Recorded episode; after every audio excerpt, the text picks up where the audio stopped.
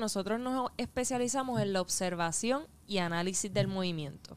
Es decir, de que desde que la persona participante, ¿verdad? Que va a tomar la terapia entra, nosotros estamos analizando cómo esa persona se mueve, cuál es su postura, cuáles son sus gestos, cuáles son sus bloqueos también corporales.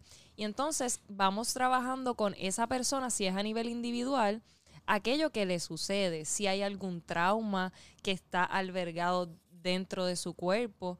Y a través del análisis yo te voy devolviendo eso que yo voy observando y eso que yo voy recibiendo de ti. Es decir, es decir, que una persona, vamos a suponer que ha tenido un trauma en la infancia y ni siquiera tiene memoria, memoria de ello, pero está teniendo un problema recientemente. Sí, que psicosomáticamente aparece en el movimiento. Hay una restricción en el movimiento que automáticamente, pues, a lo mejor no tiene ninguna patología Ajá. y de repente, pues, pues, psicológicamente eso está ahí, ese bloque está ahí. Exacto. Psicológicamente está manifestando unos problemas de, mira, es que yo no me puedo concentrar o de momento yo, yo trato de guiar y no puedo o me da miedo los espacios cerrados. ¿Y de dónde sale ese miedo? Y puede ser que hay una memoria corporal de cuando era pequeña esa persona, de, quizás se quedó encerrado en un salón donde tardaron 30 minutos en, en buscarlo, o quizás menos, 10 minutos, y él sintió que se quedó solo, se quedó Claro. sola. Y entonces esa memoria está albergada a nivel corporal e, e inconsciente. Que al llegar a esa, ¿verdad? Esa memoria no es tan fácil como decir la persona, ah, pues yo recuerdo que cuando era pequeño me pasó esto. Puede que la persona ni siquiera se acuerde. Bueno, hay una cuestión que es un sistema de defensa que muchas veces la gente no entiende que el- el- la mente misma es una computadora que funciona prácticamente sola. Es literalmente usted está habitando un cuerpo que funciona en automático y tiene un sistema operativo que usted no conoce. Por eso es que a veces yo le explico a la gente que cuando tú proyectas algo y empiezas a ver lo peor, no es que tú seas negativo, es que es un sistema de defensa que tu cuerpo tiene y tu mente te tiene de darte las posibilidades negativas. Ahora bien, que usted se lo tome en serio y viva basado en el no que le da su mente o como su mente le está diciendo, ten cuidado con esto, ten cuidado con esto, ten cuidado con esto, que no es otra cosa que una reprogramación o una programación que viene de, de cómo se crió usted. Exacto, de su historia. Igualmente a- Claro. a, nivel corporal, si, si las personas observan a sus cuidadores, a sus papás o a la persona que, ¿verdad? que lo cuidó durante pequeño, se va a dar cuenta que tiene muchas cosas de esa persona. Claro. Cómo camina, cómo se ríe, cómo piensa, eh, incluso hasta cómo se lava la- los dientes. A veces yo le digo a las personas, ¿tú quieres saber cuál es tu patrón de movimiento? Ok, vamos a observar. Vamos a observar esas personas que te rodearon en tu crecimiento. Entonces vamos a ver de dónde sacaste cada cosa, de dónde aprendiste. Y es un proceso de aprender y desaprender Claro. también a nivel, a nivel corporal. Así que básicamente nosotros lo que hacemos, si trabajamos, se trabaja a nivel grupal y a nivel individual. Y también hay, hay otros terapeutas que trabajan a nivel de familia también. A familia y parejas. ¿Cuán, ¿Cuán fácil o difícil es para ti trabajar eso en un país como este país de Puerto Rico, esta isla del encanto?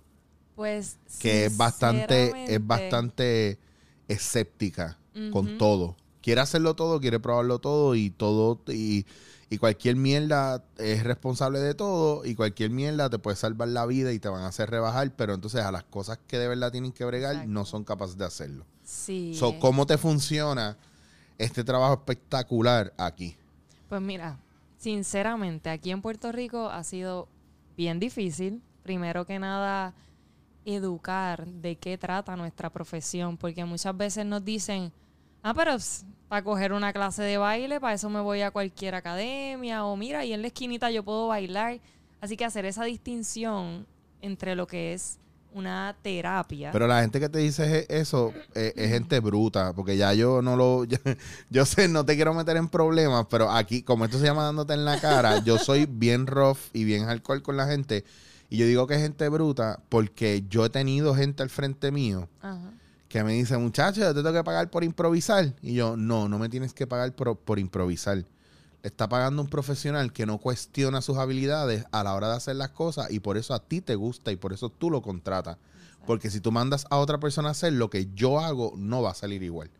Entonces, ¿qué pasa? Que ellos, pues rápido es como que, oh, diablo, mala mía. No, mala mía no. ca- Respeten, respeten. Exacto, y que es una... La gente cuestiona porque no, porque No ellos conocen. mismos no, no conocen o porque ellos mismos no valoran eso. O también es una manera de, ah, pues como yo no lo conozco, te voy a poner por el piso y yo sigo siendo mejor que tú. Te lo digo porque vivimos en una isla que esta cuestión insular, eh, esta cuestión de, de nosotros somos los únicos en el mundo, tú sabes, nadie puede ser mejor que yo o nosotros, pobrecitos, estamos nosotros bien jodidos, pero yo soy el duro y lo que yo sé es lo que es. Pues a veces como que no, nos, nos evita el poder aprender de gente, por ejemplo, como tú, que estás haciendo algo diferente y que yo conozco gente que, que ha escuchado de esto, pero no saben dónde conseguirlo. Exactamente. Quieren y- hacer danza terapia o quieren hacerlo de impro, pero entonces no saben dónde conseguirlo.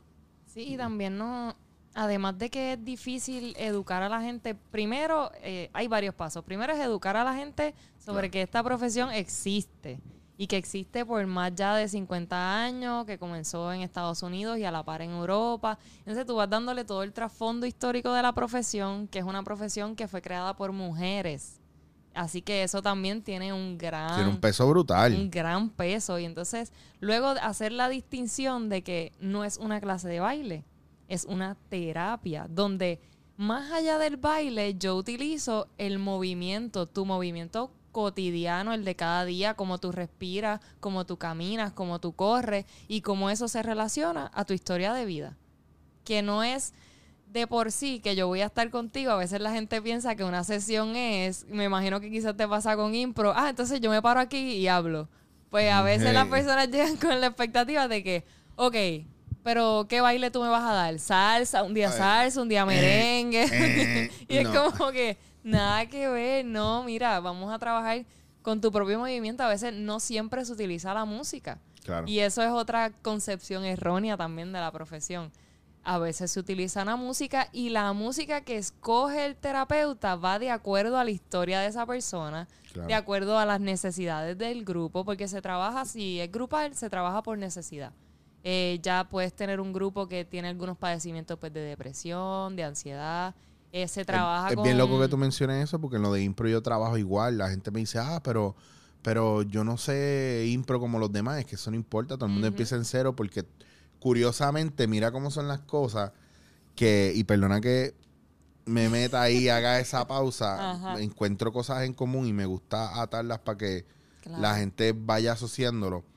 Cuando yo doy un taller, yo soy fiel creyente de que si ese taller se llena es porque ese taller tenía que suceder y la gente que está ahí tenía que estar ahí.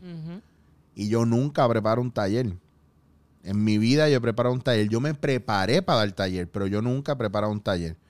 Yo llego al sitio, yo doy dos ejercicios, tres ejercicios que me permiten ver a mí cuál es la necesidad general del grupo.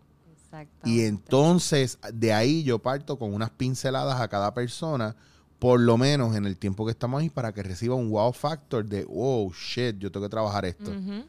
¿Me entiendes? Porque ya después de ahí, pues tú haces terapia individual o, o se trabajan con otros grupos, otro tipo de terapia.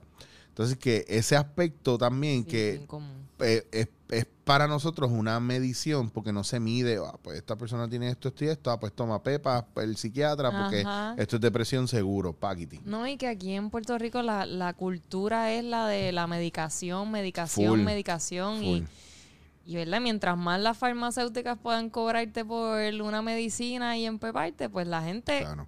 Lamentablemente escoge eso a trabajar con lo que verdaderamente está inconscientemente asumido. La gente prefiere la solución fácil. Me duele la cabeza, pues me tomo una Tilenol. Me duele el cuerpo, pues me tomo una Dologesi. O me da acidez, pero nunca se preguntan, mano, cada vez que yo tengo un problema, me da acidez.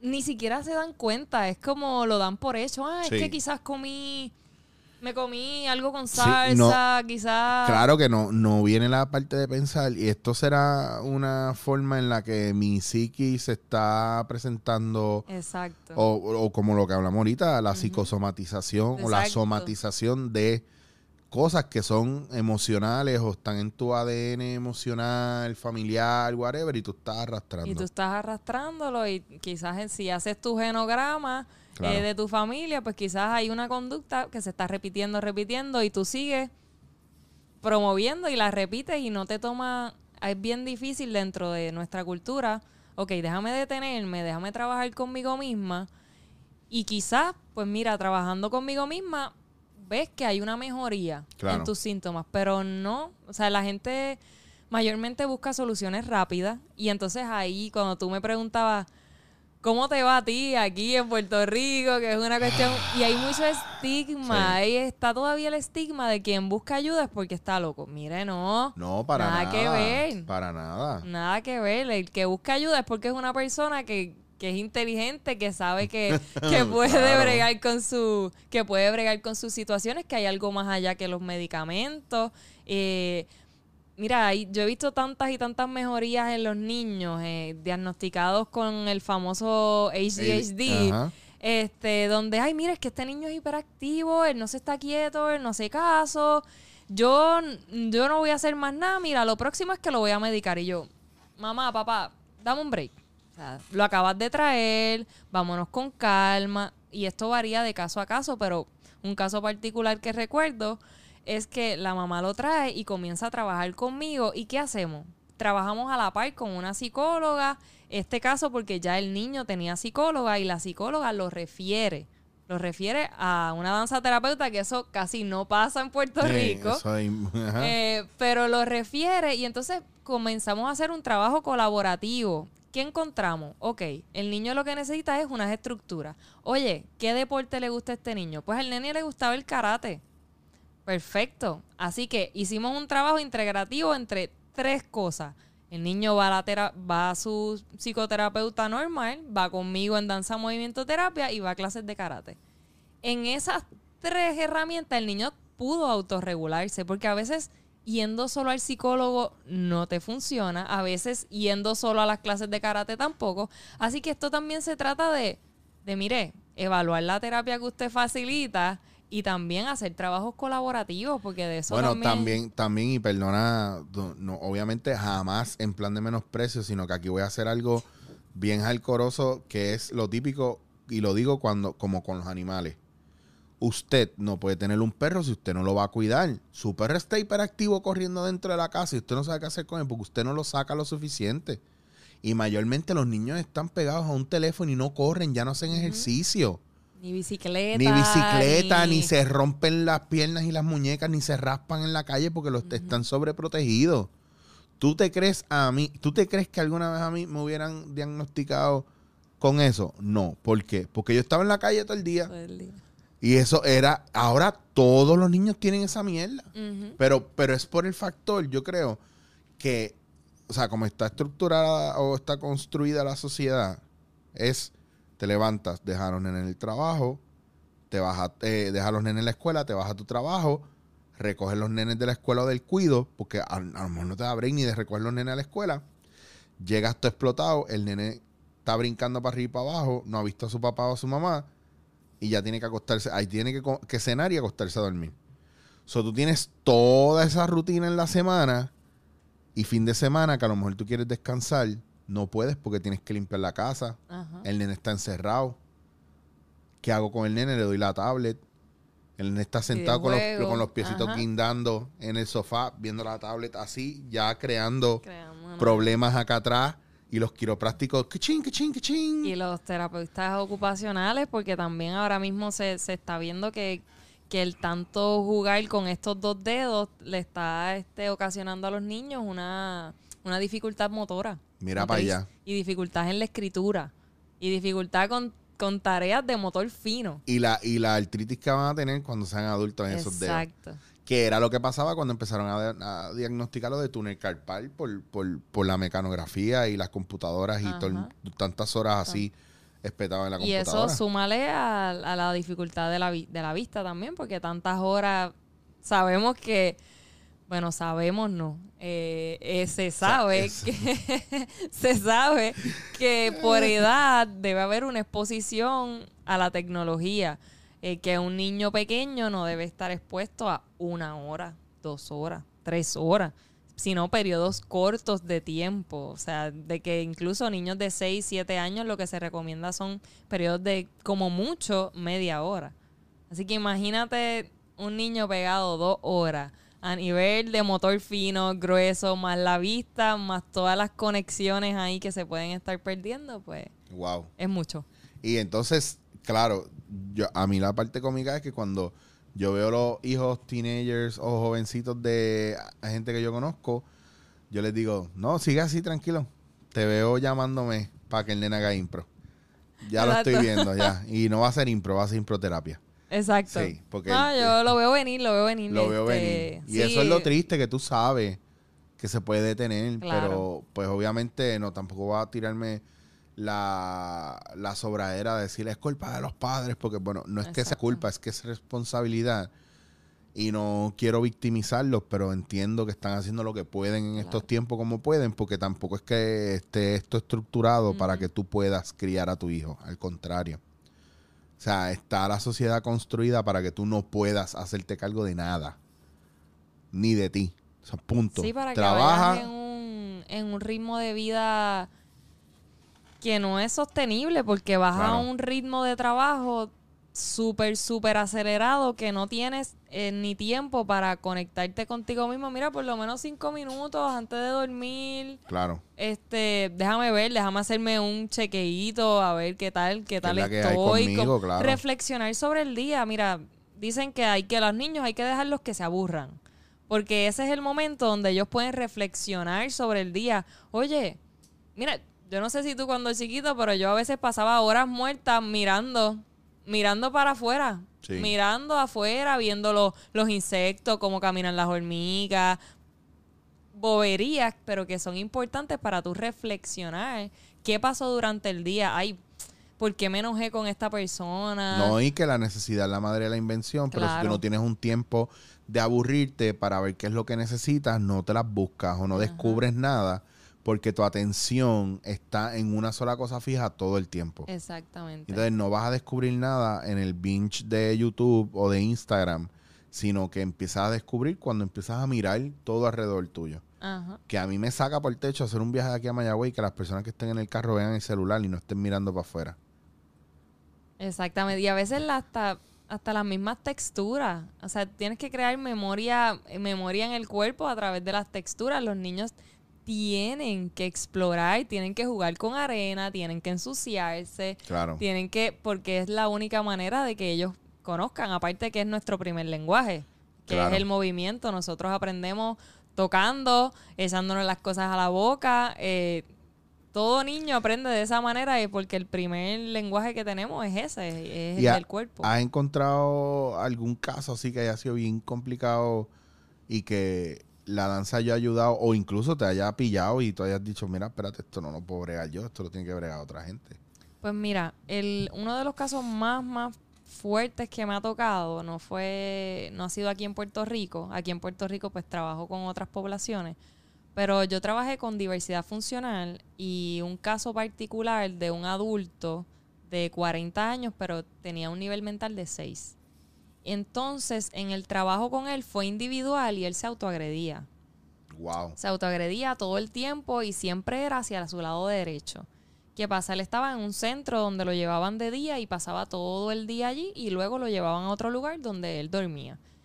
Esa persona, eh, cuando yo empecé a trabajar con él, él a duras penas hablaba. Así que ya eso es- súmale al reto de, de- de no- de que no se podía comunicar. A duras penas decía palabras y las palabras que se decía era bruto, torpe, feo. Eso era cuando él hablaba, eso era lo que él se decía a sí mismo.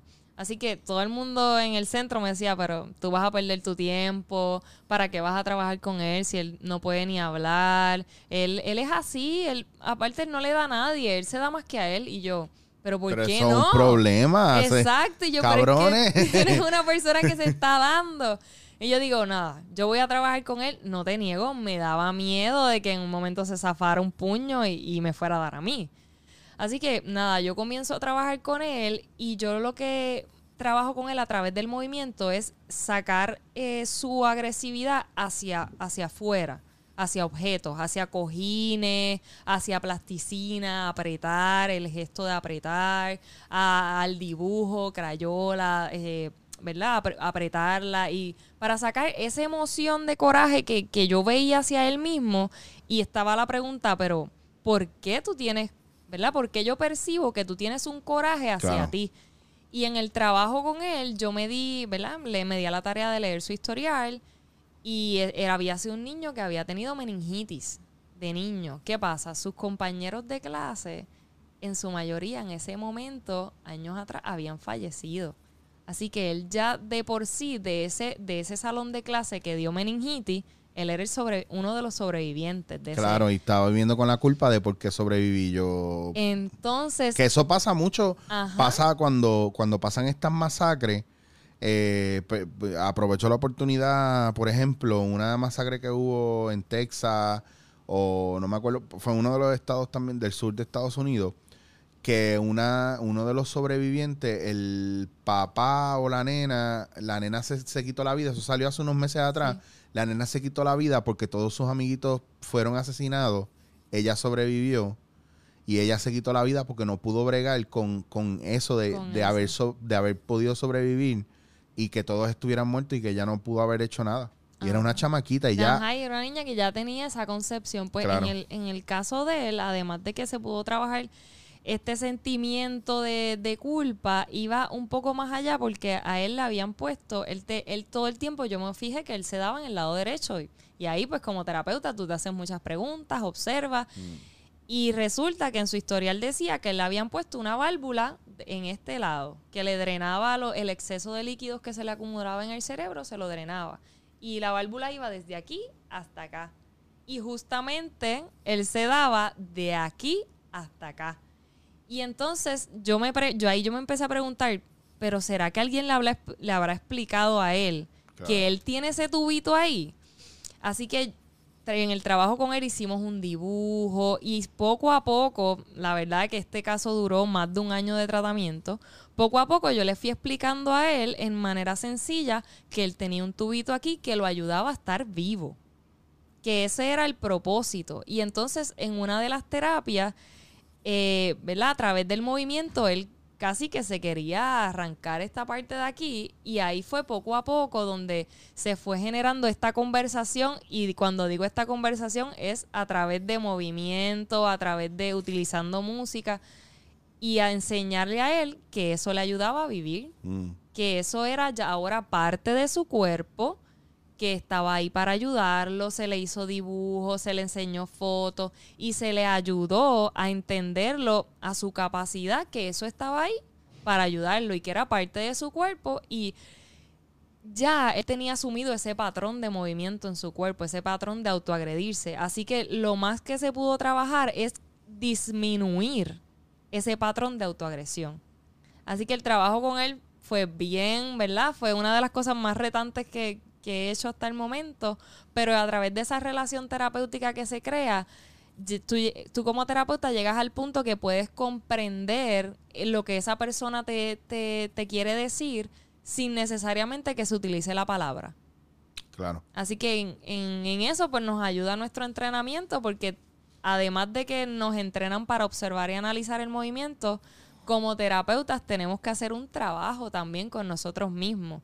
Eh, en, en mi caso, yo estudié tres años de maestría en Barcelona y esos mismos tres años eh, tuve que trabajar conmigo misma. Tú tienes que ir a Claro. otra danza terapeuta. Sí, porque y es vivencial, trabajas. hay una parte... Exactamente. O sea, yo- por eso a mí me revienta las pelotas cuando yo trabajo la parte terapéutica dentro de la improvisación y yo veo gente que quiere hacer lo mismo, pero o no se han sometido a un tratamiento personal donde tienen un psicólogo o un coach o una persona de confianza que te ayude a trabajar tú mismo y o quieren trabajar la impro en la psicología sin haberse sometido a años de, de trabajo de improvisación en un escenario. Porque yo conozco gente que dan talleres de cosas nuevas y, y técnicas nuevas de cosas nuevas para trabajar la parte de la inteligencia emocional, usan la impro, pero nunca han subido a un escenario. Exacto. So, no saben Exacto. realmente. Es como si yo te diera una clase de cómo usar un paracaídas, pero yo nunca me he tirado un paracaídas.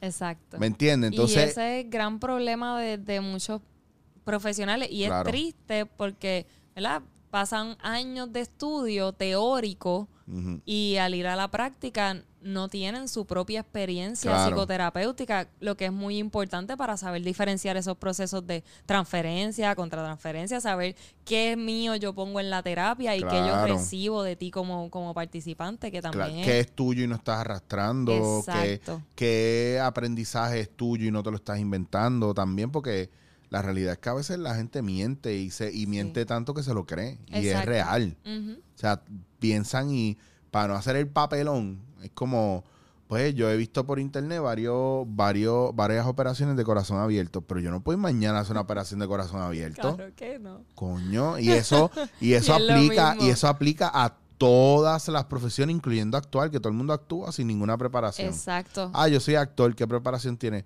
Pues hice una obra de teatro en la high. Y, ajá, y pues qué bueno que tú y yo, yo me gradué de esto, pero, y tengo un bachillerato y una maestría en esto, pero nada, tú y yo somos compañeros, yo te tengo que validar porque si no yo soy un mordido. Entonces, ¿por qué para unas cosas hay una seriedad y para otras no? Que de hecho, eso mismo se está trabajando para, para validar que, trabajándolo con el baile, que no todo maestro de baile estudió baile. Claro. Entonces, si exigimos a un maestro de música que tenga unos estudios de música, pues a un maestro de baile, no porque estudió en una escuela de bellas artes, eso no te hace maestro. Eso te, hay, se requieren unos estudios para, para tener una metodología de enseñanza Lo que adecuada. ese es el viaje que la gente no entiende, que no, o sea, el viaje no es, ok, porque yo improviso, yo soy maestro de impro, pero yo soy maestro de impro porque yo tengo también una, peda- una pedagogía y un trabajo Claro. hecho con relación a cómo enseñar y a dar clase. Ahora hay otras cosas como certificaciones, etcétera, etcétera, que lo que permiten es tú entender los procesos debidos a la hora de tu enseñar, qué tú puedes hacer, qué no puedes hacer, qué debes hacer, qué no debes hacer. Entonces muchas veces la gente no entiende eso y yo he sabido de gente que ha dado talleres de impro y después yo me entero que otra gente que ha cogido los talleres con esas personas no quieren hacer impro porque fueron humillados, porque la pasaron bien mal, porque el, prof- el profesor es, es bien cerrado. Y entonces, cuando tú vienes a ver, le, le estás dando un mal nombre a mi profesión. Claro. Y que- entran en cosas que no son éticas. Claro. no- éticamente no es correcto. Y, Claro. y como yo te decía, eh, sí enfrentamos muchos problemas en hacer esta diferencia entre lo que es un maestro de baile y lo que soy yo como, Como, como, terapeuta. danza terapeuta. Y yo digo, ok, tú vas a una clase de baile y tú estás allí y yo voy a clases de baile, yo cojo bomba y yo me la disfruto y, y eso para mí es liberador.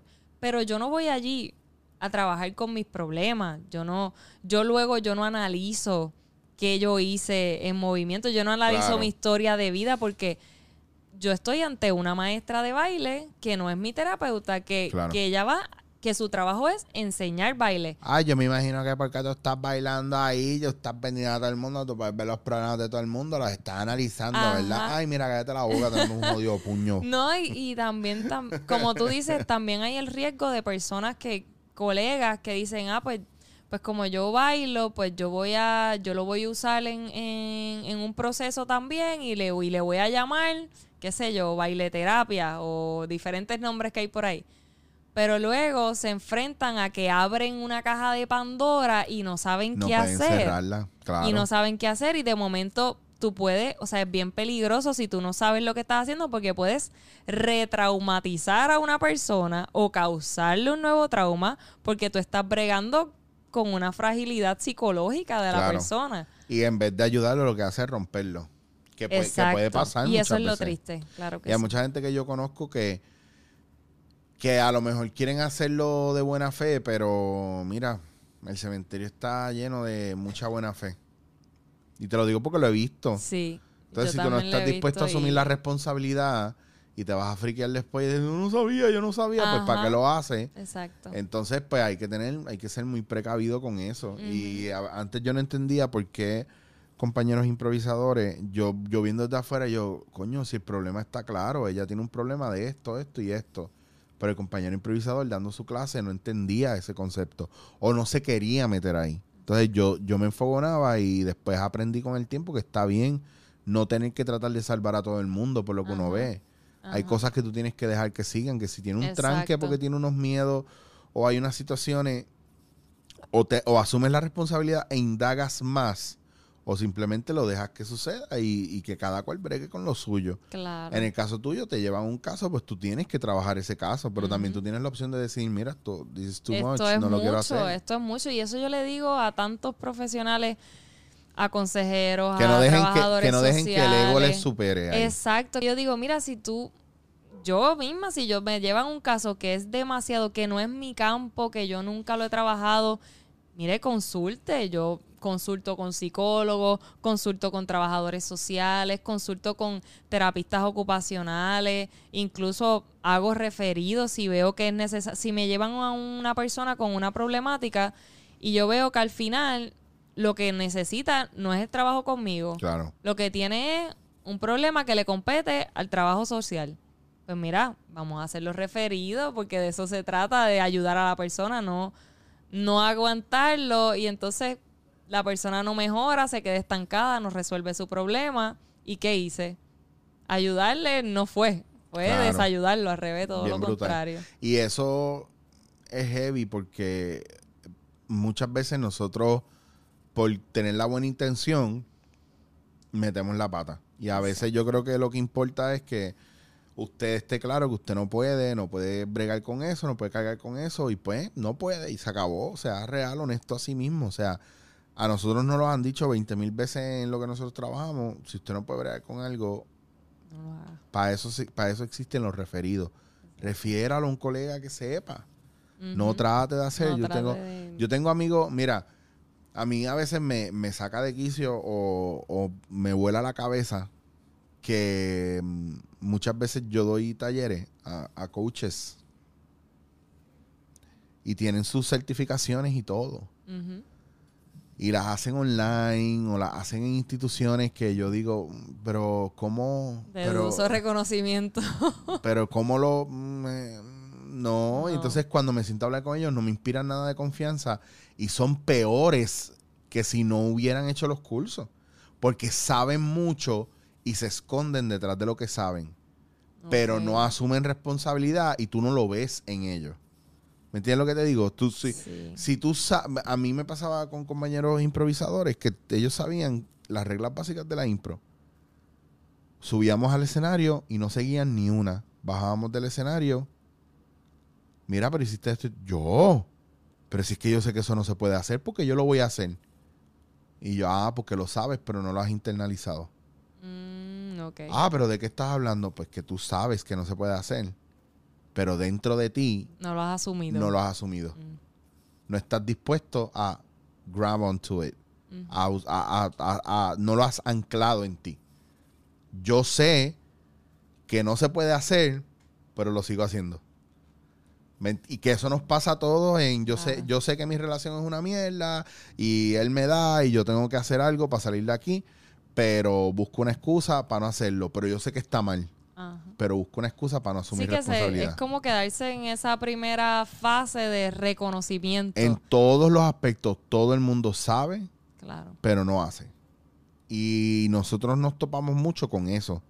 Con qué cosas yo sé que no debo hacer o que no me están ayudando, pero Pero no, sigo en una conducta repetitiva. bien. Y volvemos a lo mismo. Es como, mientras haya la pastillita milagrosa que me lo resuelva, pues ya, me la tomo y ya. Claro, y no tiene que ver muchas veces ni con eso. Te lo, Exacto. te lo digo porque yo te puedo hablar de un montón de cosas psi- psicosomáticas con relación a mí, mi cuerpo, mi artritis, mi todo. Y yo me doy cuenta que estoy mejor.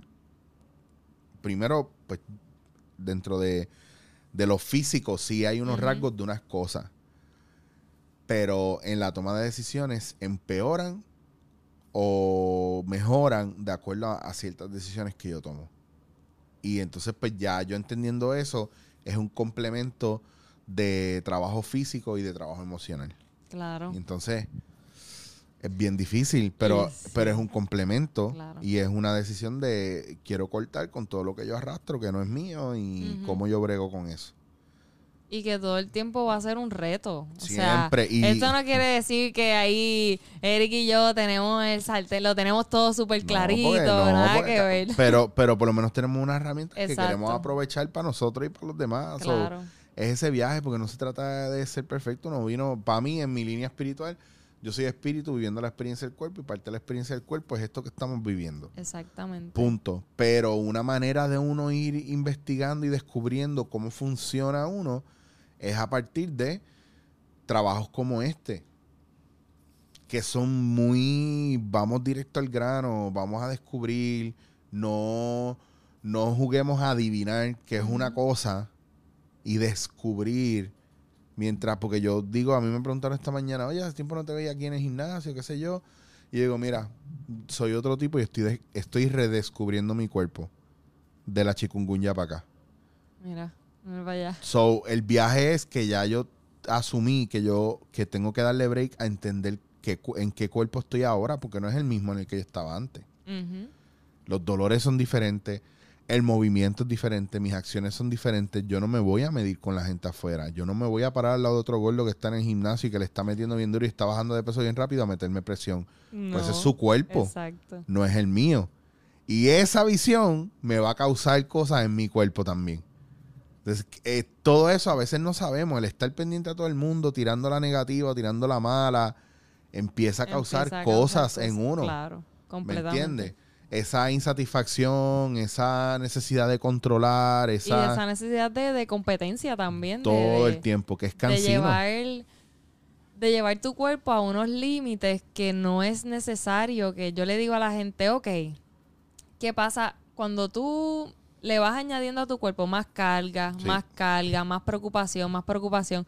Va a llegar el punto que el cuerpo va a llegar al límite y te va a salir una monga, te va a salir un, te puede dar un ataque hasta respiratorio, te puede dar cosas del corazón. Bueno, un ataque de pánico te puede dar muchísimas cosas por llevar, por llevarte un límite, por no darte esa oportunidad de conocer cómo funciona tu cuerpo, respetar hasta dónde decir Claro. basta o decir, mira, ¿sabes qué?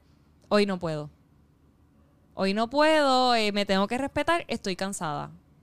Pero la sociedad es como, ah, no puede, mira, se quitó, ah, mira este, Claro. que no corre. Ay, María, en una hora, ¿cuánto tú corriste? Que todo el tiempo. Todo es una competencia. Todo es una competencia, todo es medirte. Y entonces, si te cuidas, es como, ay, ya, el más que se cuida, el más healthy, el más. Si dices algo inteligente, ay, ya, el más que sabe. Y es como, cabrones, pues sí, sé más que tú y tú eres un bruto. Ahora, ahora yo jodo con eso y en vez de sentirme mal, lo devuelvo porque me di cuenta y me ayudaron a entender que yo estaba cargando muchas veces con cosas que no eran mías. Eso pasa. Culpas que no eran mías. Ujú. Y eso le pasa a mucha gente. Claro. De que, de que a veces están cargados corporalmente y van mil veces al quiropráctico a ajustarse. Y no hay Dios que ajuste eso ahí. Exactamente. Y o está- van a los terapistas y es como que no, porque es algo que va más allá. Yo he atendido gente que yo le he dado layoff obligado.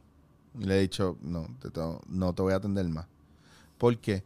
Bueno, porque yo estoy trabajando contigo estas cosas, he tratado toda esta variedad y yo entiendo que tú simplemente tienes un síndrome de me gusta estar donde estoy y no sales de ahí. Eso te voy a mandar para otro lado. Ah, pero a mí me gusta hablar contigo. Pues que yo no estoy para hablar contigo, yo estoy para trabajarte o trabajar contigo. Exacto. Si tú quieres un pana para hablar, pues dale, vamos a hacerlo, pero te voy a referir a otra persona para que entonces trabaje contigo, para que tú crezcas y, y modifiques esas cosas que están de verdad censurándote completamente. Porque tenemos muchas veces la raíz de, lo, de nuestros problemas y nuestras situaciones es muchas veces no tomar la decisión de, de hacer ese cambio o delegar esa responsabilidad a otra persona. Por eso, imagínate que, está, que estás en un carro montado. ¿Dónde estás? Ah, pues estoy en el asiento de atrás. Tú no estás guiando tu vida. ¿En serio? De verdad. De verdad. Y entonces yo le digo, ok, eh, tienes una camisa roja y una azul. ¿Cuál te pondría? Ay, no sé. Tomo una decisión. Es que no sé. Pero tomo una decisión solamente para ver que cuántas veces tú piensas en tantas Eh, cosas antes de tomar una decisión. Ah, exacto. No, pero ¿y, y si me pongo el azul y no me gusta? Pero si esto es una jodida visión Es una visión. random, no te va a afectar nada, no existen las dos camisas, es que tomes una decisión. Y si me pongo de la de los dos colores. Entonces todo es una, it's overcomplicating things. Sí. Entonces ahí te das cuenta de muchas cosas. Yo mandé a un muchacho a hacer un libreto y le dije, tiene que ser de esto, esto y esto. Y al otro día, cuando él hace el libreto, me dice, mira, ok, hice esto, estoy... na- nada de lo que le pedí. Como esta cuestión de no, lo que tú me des, yo no lo voy a hacer. Ajá. Yo voy a hacer lo que yo quiera Exacto. porque yo tengo una voz. Pero él no, no lo dice así. Entonces uno, uno empieza a jugar alrededor de ello. Pues déjame ver qué tiene. Ok, no se paró ni siquiera al lado de la visión que yo tenía. Pues no, esto está mal. Esto no me funciona. No es que esté mal, esto no me funciona a mí. Entonces a veces está ese proceso de, de la necesidad de validar. Estamos en una época donde todo el mundo quiere validación. Yo le pregunto a niños qué quieren ser cuando sea grande y me dicen youtuber. Influencer. influencer y yo los quiero amarrar a un poste y prenderlos en fuego. Yo digo, voy a hacer un favor a la humanidad. está brutal, está cruel, pero, Ay, no. pero ¿por qué? Porque lo que están viendo es fama, Ajá. reconocimiento, dinero, popularidad, que son cosas banales que de verdad no es la No. visión que debería. Entonces, y no te hacen persona. Eh, ya el valor, el- el- la cuestión valerosa del hero- el heroísmo de un policía, de un bombero, de un piloto, de un médico, ¿dónde están los niños que querían ser eso? Era bien raro ver un niño que dijera, yo quiero ser estrella de rock. No, porque querían ser abogado. Profesiones así, hardcoreosas. Pero se ha desvirtuado, se ha desvirtuado tanto todo eso y, y el fast food de, de lo fácil ahora, o no digo lo fácil, pero esta, esta cuestión espontánea que nosotros vemos el momento donde explota, pero no vemos el trabajo y el sacrificio de que cada cual. Claro. Eh, porque no, un youtuber no llega a ser famoso un día, hay un trabajo ahí. Claro, detrás para el, que, para el que lo está trabajando, sí, para el que se hace famoso de la noche a la mañana porque se cayó, vieron el video y se fue viral, son otros 20 pesos. Exactamente. Ven acá y te pregunto, eh. ¿qué, está, ¿qué estás trabajando y qué estás haciendo ahora para, para que la pues para que la profesión se conozca más? Eh, yo sé que tienes una actividad pronto. Sí, mira, el 24 de agosto en la Universidad Ana, Ana G. Méndez de Gurabo. Toda la semana que viene. Esto es ya, Esto es el ya. sábado que viene. Eh, vamos a tener por primera vez el simposio de danza movimiento terapia en Puerto Rico. Eh, se nos dio ¿verdad? la oportunidad a diferentes danzaterapeutas. En Puerto Rico hay cuatro danzaterapeutas con la maestría. Y se nos dio esta oportunidad de llevar, de traer, ¿verdad? Profesionales que llevan años de experiencia en la profesión y vienen a Puerto Rico a hablarnos de su experiencia. Una va a trabajar la temática utilizando cómo ella en la- dentro de la danza movimiento terapia utiliza la bomba en el trabajo con pareja. Va a ver nuestra presentadora principal que se llama Tania Carón. Nos va a hablar, digo, nos viene del Reino Unido porque ella está allá, da clases. Claro. Eh, y viene para acá a hablarnos de su experiencia que lleva más de 15 años en el campo. Eh, va a venir una de Colombia que se llama Shanat y también nos va a hablar de cómo ella ha utilizado la danza movimiento terapia dentro de los procesos de la, de la recuperación de la cultura de paz en Colombia que ¿verdad? estaba todo este proceso de, la, de las guerrillas y todo esto. ¿Y qué pasó con esas personas? Pues a través de un programa que se llama Cultura de Paz, cómo ella, utilizando la danza movimiento terapia, ha trabajado con eso. Wow. Eh, va a haber pan- un panel donde se vislumbra pues el futuro de la profesión en Puerto Rico, eh, qué trabajos comunitarios hemos hecho aquí en la isla. Eh, va a haber otro panel. Estoy así hablando como por encima porque no tengo el Sí, itinerario sí, conmigo. pero, pero, Pero para que la gente tenga más o menos una idea de qué va- se va a trabajar, eh, va a haber un panel también de terapias artístico-creativas, donde tenemos de invitado a un musicoterapeuta, a uno de psicodrama, a- en arte terapia que va a estar Urania. Ajá. Este. Y entonces en ese panel voy a estar yo como danzaterapeuta y entonces se va a hablar de cómo estas profesiones están abriendo caminos en Puerto Rico, cómo se ha hecho trabajo en comunidad y cómo poco a poco vamos trayendo esta alternativa a la, a la salud de Puerto Rico, una, una alternativa distinta. Que el viaje es que la gente entienda que ahora no vengan con que el problema es que esto viene y que a desplazar a los coaches, a los psicólogos, para nada. Para nada, esto es, para un- nada. esto es una complementación, una vía. ¿Tú ¿Sabes lo que pasa? Que mi problema con la psicología es, cuando yo estudié psicología, que yo nunca me gradué de psicología, pero estudié psicología, incluso ahí fue que descubrí tanto que me encanta la logoterapia y todo lo que tiene que ver con, con esta búsqueda y con este, con el existencialismo y este humanismo y todas estas cuestiones, y ahí un poquito ya empezó a florecer lo de Gestalt, que no se hablaba mucho y ahora se habla más, pero aquí Aquí no está tanto. todavía Ajá. shady. Eh, yo soy loco con las constelaciones familiares y aunque la terapia Gestalt no es lo que lo trabaja, pero es, sí, es, sí es una base para brincar de alguna manera a eso. Pues una de las cosas que, mm, que yo veía era que lo que me decepcionó es que cada vez se achicaba más o se engavetaban más las cosas y esta cuestión de pues de punto A salen 1, 2 y 3, ahora es nada, olvídate de 1, 2 y 3, eso sigue siendo punto A. O sea, de condiciones, por ejemplo, ahora tú hablas de del autismo y el autismo pues se, se mide por gamas. Entonces hay un momento donde ahora todo es autismo, punto. Ah, que este tiene X, ah, eso es autismo. Ah, que este tiene, eso es autismo también. Y no tienen nada que ver, a veces no tiene ni, ni, ni, mano, es una cuestión de, de trabajar una terapia con algo que ayude a minimizar X o Y y de repente él no tiene nada. El niño no tiene nada. Ajá. Entonces- hay muchas veces hay muchos este, malos diagnósticos. Claro, Eh, pero es, hay malos diagnósticos porque ahora ya es todo superficial. Ya no, ya no vamos a dividir por arroz chino, arroz tailandés, arroz, no, ya es arroz, solo. exacto, el espectro ahora. Ese, de- claro, de claro. hablando. Pues ese es el viaje, entonces eso es un problema. Eh, exacto, lo que tenía que hablar era el espectro, no gama. Gama, toda otra cosa, me envolví ahí. Hace- fe- de ratas, no quería hablar de gama, sino de espectro. Eso me pasa por seguir viendo tanto Marvel Universe y, Eh. y los rayos gamma. no los rayos gamma la agrupación, sino los gamma rays de Hulk. Ustedes me entienden. Anyway, el viaje a lo que voy con todo esto es como el abanico, en vez de abrirse y seguir profundizando y especificando, Ajá. lo que hizo fue cerrarse y meter todo en una misma caja. Y entonces eso es lo que yo siento que ha pasado con la psicología y por eso la necesidad del coaching y hacer eh, neurocoaching y PNL y todas estas cosas y después, espérate, ahora hay otro tipo de terapia, ¡pum! Terapia con las artes, como a través de las artes podemos dar con más con la raíz emocional que, que buscar trastornos psicológicos, sino cosas un poco más profundas o más superficiales que no requieran un psiquiatra. O sea, todo el mundo tiene una manera de ver las cosas o trabajar las cosas o hacer las cosas y en vez de cerrar el espectro o cerrar el, el- el abanico, mejor debo decir, de repente abrirlo y a empezar a profundizar y a ver las alternativas y esto es ese viaje. Exactamente. Se trata de, de que no solo se apueste por lo que ya se conoce. Claro, Porque si lo que ya se...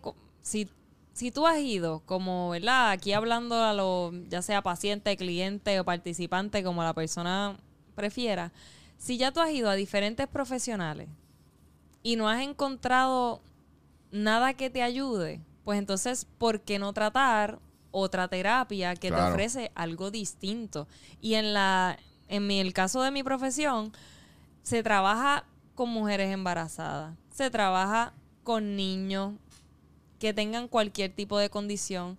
Hay una, una danza terapeuta que yo conocí hace unos años atrás, acompañaba a la gente en el proceso de muerte. que tú te quedas? sí. ¿Y qué va a hacer una danza terapeuta ahí? Pues mira, con movimientos sutiles. Se trabaja con personas encamadas. En mi caso particular, yo trabajo con personas con Alzheimer. Que igual la gente me pregunta, pero, pero ¿y qué vas a hacer con ellos si ellos como quiera no, no se van a acordar? Y mira, no tienen nada que ver. La persona con Alzheimer eh, mantiene la emoción de lo que vivenció. Vamos a suponer, tú y yo estamos compartiendo aquí, tú eres familiar mío, y a mí verte me hace bien y compartir y yo la paso bien. Y esa persona con Alzheimer puede mantener esa emoción de bienestar una hora, dos horas después y no necesariamente acordarse que te vio, pero sí mantiene un estado de ánimo emocional. Claro. Así que, ¿qué se le facilita a esta persona con Alzheimer? Mira, una experiencia porque ellos también son seres humanos que sienten, que padecen y que no son simplemente personas que se les olvidan las cosas, no, es una persona que tiene una historia, que tiene una forma de ser, que puede que esté perdiendo facultades y las personas con Alzheimer se dan cuenta de que le están perdiendo. Así que en el proceso tú lo ayudas a que pueda entender, ¿verdad? Dentro de su realidad, su condición, Claro. que la pueda entender, que la pueda trabajar. Puedes trabajar incluso con los familiares. Yo he trabajado con cuidadores. Ahora mismo, eh, en agosto, comienzo a trabajar, bueno, ya llevo con ellos tres años en Arecibo, en la organización sin fines de lucro Casa Sin Fronteras. Yo ahí tengo un, pro, o sea, trabajo en un programa que se llama Codamo, que es consejería y danza movimiento terapia. Que puedo decir que en Puerto Rico es el único que existe de, de ese tipo. Y ahí trabajamos con niños, trabajamos con adultos y trabajamos con adolescentes. Y se fomenta, el, el- ya llevamos tres años y las personas eh, entran al programa medio escépticas, como que qué va a ser esto, Sí, sí, yo no sí. lo tengo muy claro. Se le dan orientaciones que de hecho este sábado, o sea, mañana, mañana a la una de la tarde tenemos este una orientación. Se le explica a las personas de qué es el programa, cómo trabajamos. Y en el caso de este programa, que en Casa Sin Frontera, es, es a bajo costo porque la idea es que se beneficie a la comunidad y recibimos fondos, ¿verdad? De otra, Claro. de otra organización que nos permite hacer esos arreglos. Que la idea es que, que haya este acceso a la comunidad, que la gente conozca que esta terapia existe, se pueden Claro. beneficiar. Pero si ustedes quieren dedicarle más tiempo a la comunidad, tienen que cobrar también. que- Claro, O sea, completamente. que si no, Sí, vaquean sí. este tipo de movimiento, es como que, tú sabes, Hack Bell no puede estar todo el día trabajando No. para todo el mundo de gratis, tú sabes. y No, más porque uno hace arte terapia o hace improterapia o hace danza terapia o hace Ujú. X terapia, pero uno estudió para eso. Claro, claro que sí. uno se formó estudio. un año. Entonces, si tú quieres trabajar esto, es porque vas a, a ganar tu dinero. Claro que sí, Por ¿no? esto y, también. y esto lo digo en, ¿verdad? El sentido de este programa, esto es una de las cosas que yo trabajo, pero sí trabajo a nivel privado a través del- de un proyecto que yo tengo que se llama Terapia en Movimiento y ahí ofrezco servicios pues privados. Y si somos profesionales que requerimos de, de una paga porque estudiamos, tenemos Claro. una formación de maestría. Y tristemente en nuestro país escuchan arte, música o, o danza y dicen, ah, pues ella puede trabajar gratis. Sí. No, no es posible que trabajemos gratis y, y puede que podamos dar talleres y hacer intercambios colaborativos, claro que sí, pero esto es una profesión como cualquier otra. Claro. La improterapia es una profesión como cualquier otra que requiere de una validez y que la gente reconozca que el trabajo que se hace allí no es cualquier cosa. Si usted va a un psicólogo y usted no regatea con un psicólogo, Claro, no, para nada. Para nada, ¿verdad? Yo estoy loco. Bueno, vuelvo y te repito, eh, uno se molesta y la gente dice, ay, pero ¿y por qué te vas a molestar? Bueno, porque tu comentario es una falta de respeto a, a la seriedad de mi trabajo. Ah, pero es que yo creía, eh, eh, eh, ahí está el problema. Es que tú creías. Exacto. Es que tú asumiste. El problema no fue que yo te di una mala señal, es que tú asumiste que eso podía ser regalado porque era arte. Porque esa es tu visión del arte. Pero el arte se paga. El arte y el problema también es que mientras sigue entrando gente que quiere ser artista, pero no, no entiende el concepto de artista, que no son followers y views, el arte requiere, o sea, hay un virtuosismo en algo artístico. O usted es un pintor de tres pares, o usted es un bailarín de tres pares, usted tiene un craft que usted desarrolla. Hay, hay compañeros actores que a veces a mí me da hasta vergüenza llamarlos actores porque no han cogido una clase de teatro en toda su vida. Pero yo que me he jodido trabajando la mente y todo eso, tengo que ser a lo mejor humillado o echado a un lado por esa misma gente. Y yo entiendo de dónde viene. Viene de la inseguridad de que él se preparó, pero yo voy a ser mejor que él. No, cabrones, Sí, no. prepárense. No es que usted tenga un bachillerato o una maestría en este caso. No en el caso terapéutico, porque usted tiene que tenerlo porque hay unos cánones y hay una ética y hay uno, un- un- unos parámetros Hay que, unos que estándares. hay unos hay que estándares que, usted tiene que seguir en plan terapéutico, full. Pero- Imagínese si uno es- estudia una maestría, tiene que sacar el su licencia y entonces, ah, pero trabaja gratis. No Eh, es no. posible, no. No, o sea que en el caso de Ekbel, pues Ekbel trabaja. Si usted necesita, requiere los servicios de Ekbel para un trabajo, si usted tiene un niño, si usted tiene un adulto, una persona, usted quiere saber, usted quiere pues, entender cómo funciona esto, cómo se pueden comunicar contigo y dónde consigue información de la actividad la semana que viene. Pues mira, voy a comenzar con la actividad porque es el ya el sábado 24 Y yo los invito a que entren a la página www.pr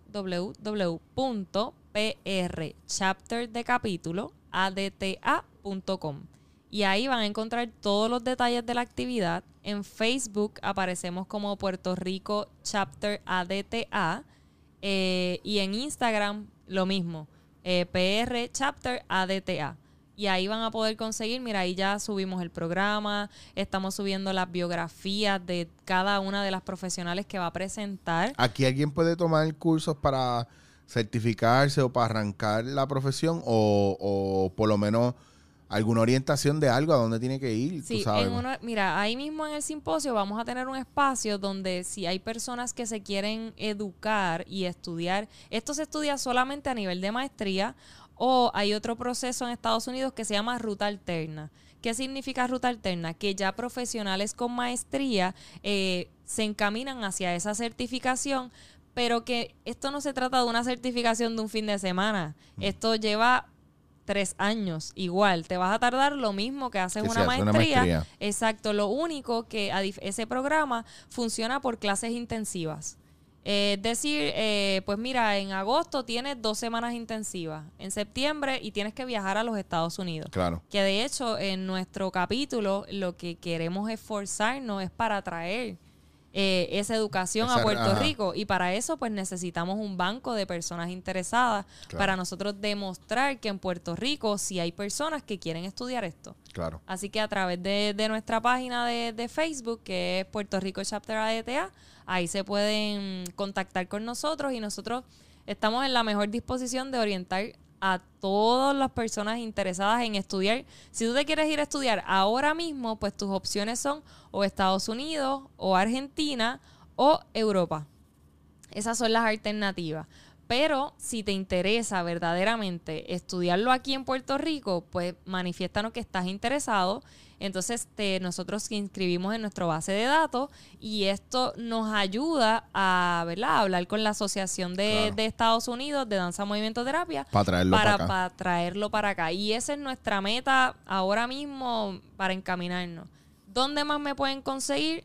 En Facebook, Terapia en Movimiento. ¿Dónde más me pueden conseguir si desean los servicios y son del área de Arecibo? En Casa Sin Fronteras, que así mismo lo pueden conseguir en Facebook, Casa Sin Fronteras, y estoy allá en el programa Codamo. Tú no estás en el área metro, tú estás en Arecibo. Ahora mismo, con Casa Sin Fronteras en Arecibo, a nivel privado, con Terapia en Movimiento, estoy en San Juan. Ah, pues muy bien. Y si con- me quieren contactar para dar talleres, conferencias, también estoy disponible. ¿Tienes un correo electrónico por lo menos para... Sí, terapia en movimiento, pr, arroba gmail.com. Terapia en, Movi- en movimiento PR a, Arroba gmail.com. gmail.com. Pues ahí consiguen a Hack Bell, que ven que es muy simpática, sabe, conoce eh, súper bien su trabajo. Eh, si usted está oyendo esto por Spotify o Anchor o cualquiera de las plataformas de podcast, eh, vaya a chichowasier.com y véalo en video, que es una, una experiencia totalmente diferente. Y si está en video y se tiene que ir o está guiando, mira, váyase al podcast, porque ya estamos en la mayoría de las plataformas de podcast eh, dándote en la cara. Yo me despido hasta la próxima. Recuerden, está la danza terapia, está la improterapia, hay alternativas. Busque, no sea vagoneta. No es que usted esté loco, es que todo el mundo necesita un momento de introspección y la mejor manera de hacer esa introspección es trabajar una terapia en la cual usted pueda descubrir y aprender algo nuevo, no solamente de lo que está haciendo, sino de usted mismo. Y ya está la improvisación, la danza, la música, la pintura. Hay muchas maneras para que cuando usted vea el trabajo que usted hace, usted pueda decir, diablo, eso es lo que hay allá adentro. diablo, esto es lo que me está bloqueando. Y yo era un tipo bastante introvertido, yo era el chamaquito que todo el mundo bulleaba. Eh, yo tuve muchas situaciones familiares que me censuraron y que todavía sigo trabajando con eso. Y a mí la impro me cambió la vida, cambió mi manera de comunicarme con los demás, conmigo, de valorarme, etcétera, etcétera. Y no entro en más detalles, pues ya lo he hablado. Pero busque, busque alternativas, porque como usted está ahora, hay espacio para mejorar. Esto fue dándote en la cara.